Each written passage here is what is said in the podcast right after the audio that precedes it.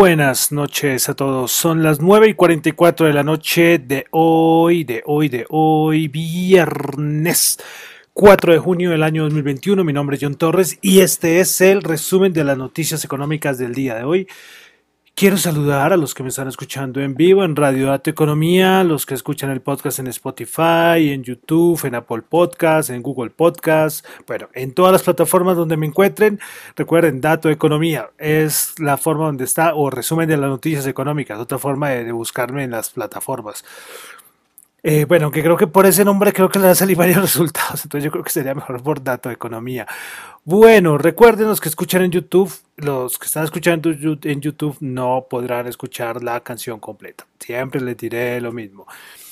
Eh, hoy comenzamos con la banda australiana Empire of, the Sun con su canción Alive. Esta canción es del año 2013. Es muy buena, me gusta mucho, me gusta mucho. Esta canción fue también parte cuando sacaron, creo que fue la PlayStation 4, si no estoy mal, que sacaron eh, para anunciarla. Si no estoy mal, si no estoy mal. Eh, con, algún, con algún producto de Sony, la, la identifico. Listo, entonces vamos a comenzar. Último día de la semana. Saben que los viernes esto trato de hacerlo rapidito para que ya descansen, descansen, descansen de mí, descansen ya un poco. Bueno, vamos a comenzar entonces, nada de Asia, vamos a entrar directamente a Europa donde tuvimos un dato muy importante, el de las ventas minoristas. El del mes, bueno, el dato mensual y el dato interanual. El dato mensual se esperaba una caída de menos 5%, de 1, de menos 1,5% y resultó una caída de menos 3,1%, una caída el doble. Me pareció importante, ¿no? Una caída importante porque esperaba menos 1,5 y resultó menos, menos 3,1. Bueno, también tuvimos el dato interanual de se estimaba 25%, entonces ahora la caída es, pero la caída no, se esperaba entonces el interanual de 25, ahora es de 23.9, pero el dato mensual de abril no bastante, no muy bueno. Bueno, pasamos a Norteamérica. Tuvimos en Canadá tasa de desempleo del mes de mayo 8.2%. El anterior dato había sido de 8,1%. Pasamos a Estados Unidos. El dato importante del día que era eh, las nóminas no agrícolas. Pues esperaba 674 mil el anterior había sido 266 mil y pues este resultó en 559 mil. Tasa de desempleo se ubica en 5,8% en Estados Unidos. Es, curioso. Ahorita en la parte de mercado lo vamos a hablar. Eh, cómo, es que se, ¿Cómo es que se toman estos datos? Estos datos macros ahora. Bueno, tuvimos órdenes de fábrica el mes de abril, menos 0,6%. Se estimaba una caída de menos 0,2%. También una caída interesante, importante, menos 0,6%. No muy, no muy alejado del dato de, de estimado, pero sí el dato fue de menos 0,6%. Recordemos que el anterior dato había sido un 1,4%. Eh, eh, hoy habló, creo que hoy, hoy hablaron un poco de la Reserva Federal, habló Mester, ah bueno, Jerome Powell y Lagarde y otros eh, miembros de bancos centrales en el mundo hablaron, pero eso fue más sobre el cambio climático y la importancia del clima y bueno, ese tipo de cosas. Y respecto a miembros de la Reserva Federal, voy a resaltar una frase de Mester. Dice que la política de la Reserva Federal no está impulsando las bolsas actuales de, eh, a los excesos de mercado ahí lo dejo. no, para nada. Entonces la Reserva Federal no, no, es culpable de nada lo que está pasando en los mercados. Bueno, pasamos ahora al... A ver, a ver, una cosita, listo. Eh, hoy, eh, hoy un senador republicano, creo que se llama, bueno, no sé si tiene tilde o no, pues escribe Capito, que se ha reunido los últimos días con Biden, dijo que el próximo lunes van a volver a reunirse para discutir sobre lo del plan de infraestructura. Eh, ¿Qué más cositas? Hoy se vuelve a hablar sobre los impuestos corporativos, en un portavoz de la Casa Blanca. Dice que el, presidente Joe Biden cree todavía en el aumento de los impuestos corporativos. Cree que la tasa de los impuestos corporativos debe ser superior al 15%. Pero bueno, ayer nos dijeron una cosa y hoy salimos con otra. Veremos a ver porque es una noticia que, que el mercado, no es que mueva muchísimo mercado, pero sí es importante. Bueno, de Colombia de Colombia hoy no va a referirme a nada. Esta semana tuvimos cargadita noticias en Colombia, ¿no? Eh, cargadita, cargadita, pero, pero bueno, de Colombia solo voy a decir que los datos del COVID disparados, eh, disparadísimos los datos del COVID en Colombia. lo de las marchas, las aglomeraciones, yo siempre los que me siguen eh, en, Twitter, y bueno, también en mi cuenta de WhatsApp, también coloco, suelo colocar la gráfica de los, de los casos. Y ustedes ven normalmente eh, cómo es que se forma un pico y después empieza a bajar. En el momento en que tendría que empezar a bajar, no bajó. Hizo un pequeño vallecito y después, ¡pum!, se dispararon los casos. Es que si no hubiera habido todo esto de las protestas y todo esto, lo de los casos del COVID, seguramente habrían bajado. Pero bueno.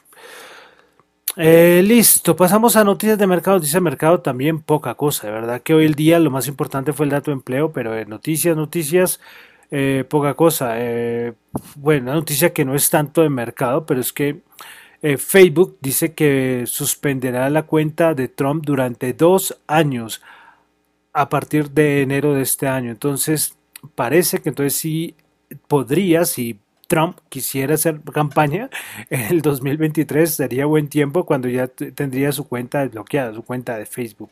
Hoy también Trump, eh, que hace mucho no escuchamos mucho de Trump, pues hoy dijo Trump, eh, no sé, no sé dónde habrá dicho, me imagino que, ay, se me cayó por acá algo, eh, que China tiene que responder no sé con cuánto dinero.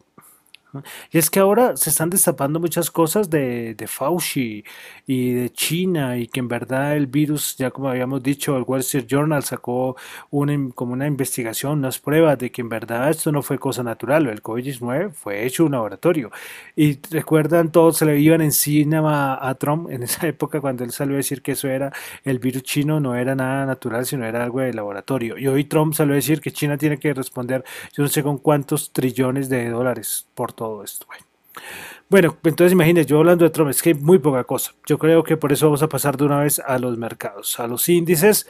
¿Qué pasó hoy? Pues salió el dato de empleo y esto es un dato que le repito, vamos a repasarlo otra vez. Cambio nómina no agrícola de 559 mil, se esperaba 674 mil.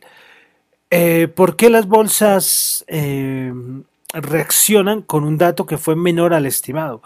Recuerden que lo que he dicho muchas veces, lo del tapering, tapering, tapering, y es que cuando el dato sea muy bueno, por ejemplo, que ya haya una contratación y el cambio de nómina no agrícolas sea muy bueno, muy bueno, este dato va a ser malo para el mercado, porque puede ser, y esto llevaría a que el tapering llegara más pronto, pero como el dato es menor a lo estimado, eh, entonces decir que la Reserva Federal no tendría que tomar ninguna decisión eh, pronto a, corto plazo eh, respecto al tapering. Increíble, ¿no? Increíble porque sí, se supone que los, ustedes ven, por ejemplo, cursos de análisis fundamental y cuando tocan las variables macro dicen, no, que es que esto impulsaría las bolsas, los datos macros buenos pero en este caso no, por la circunstancia que estamos viendo. Entonces siempre hay como que contextualizar y llevarlo a, presente, ¿no? Los datos. Entonces, por ejemplo, los datos macro que no sean tan buenos van a ser buenos para, para las bolsas, ¿no?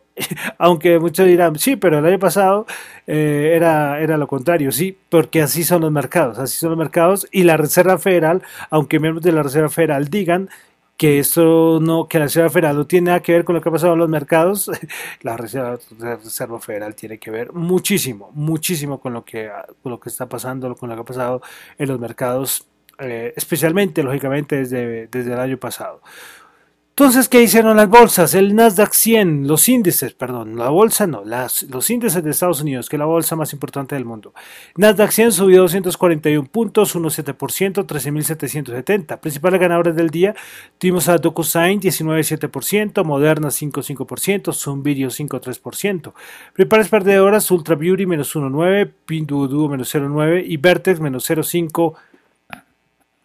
Vamos ahora al, al, al, al SP500. El SP500 máximos históricos 4229. Creo que sí, máximos históricos, no estoy seguro si son 4229, 4230. Por ahí esa zona es donde están los máximos del SP500. Hoy subió 37.08%. Principales ganadoras del día, tuvimos a Biogen 4.9%, Tesla 4.5%, IPG Photophonics perdón, IPG Photonics Corporation 4%. Principales perdedoras tuvimos a Mosaic Company menos 3.6, American Airlines menos 2.5 y a Martin Marietta menos 2.1%. Bueno, vamos al Dow Jones. El Dow Jones subió 139.05%, 34.756. Principales ganadoras del día, Microsoft 2%, Intel 2% y Apple 1,9%. Principales perdedoras, Travelers Company menos 0,6%, United, United Health Group eh, menos 0,5% y Dow menos 0,3%. Vamos a la Bolsa de Valores de Colombia, el MSCI Colcap bajó 12 puntos, menos 1%, 1245 puntos. De una semana creo que buena, el MSCI Colcap debutando. Principal ganadora del día en la Bolsa de Colombia, Bianca 13,3%, Da Vivienda 1,3%, Celsia 1,2%. Principales perdedoras, Grupo Energía Bogotá menos 2,9%, Grupo Bolívar menos 2,6% y Preferencial Bancolombia menos 2,1%. Petróleo, buena semana para el petróleo, WTI 69,4, subió 0,7 el barril. Brent 71,6, subió 0,2 dólares el barril. Oro 1894, subió 21 dólares la onza. Bitcoin 37.412 bajó 1932. Vamos a ver el Bitcoin cómo está en este momento. El Bitcoin está en 37.583, es como 100 dólares de diferencia. Eh, de criptomonedas, eh, recuerden que ayer sacó en 39.000 el Bitcoin, pero salió Elon Musk eh, colocó un tweet con un corazón roto diciendo que había como dando a entender como que había cortado o, su relación con el Bitcoin y bueno, todas esas cosas que hace ese señor. Y en un momento que a nivel técnico era un momento de resistencia fuerte, pues salió ese señor con, su, con sus tweets y esas cosas y el mercado abajo. Yo todavía me cuesta entender, me cuesta creer eh, que haya gente que venda Bitcoin por, por un tuit de, Elon Musk. Es que de verdad que no, a mí me supera entender esto, de verdad. Sí, porque es que no, este señor, pues sí, o sea, con Dogecoin que haga lo que quiera, pero con Bitcoin, bueno, ahí cada uno entenderá. Y ahí, eh, cada uno tendrá, mirar lo que hace, ¿no? Y algo que se me olvidaba comentarles es que esta semana es el Bitcoin conference o una reunión eh, que se hace en Miami, que se hace en Miami este año, y mucha gente, y me pareció interesante porque para que llevamos viviendo por todo lo de la pandemia, ver todo este montón de gente, y casi nadie sin mascarilla, y bueno, allá se reúnen eh, conferencistas, voy a ver qué hay interesante, por ahí han salido noticias sueltas, eh, pero a ver qué pasa con esta Bitcoin Conference, el Bitcoin 2021 que está realizando en Miami.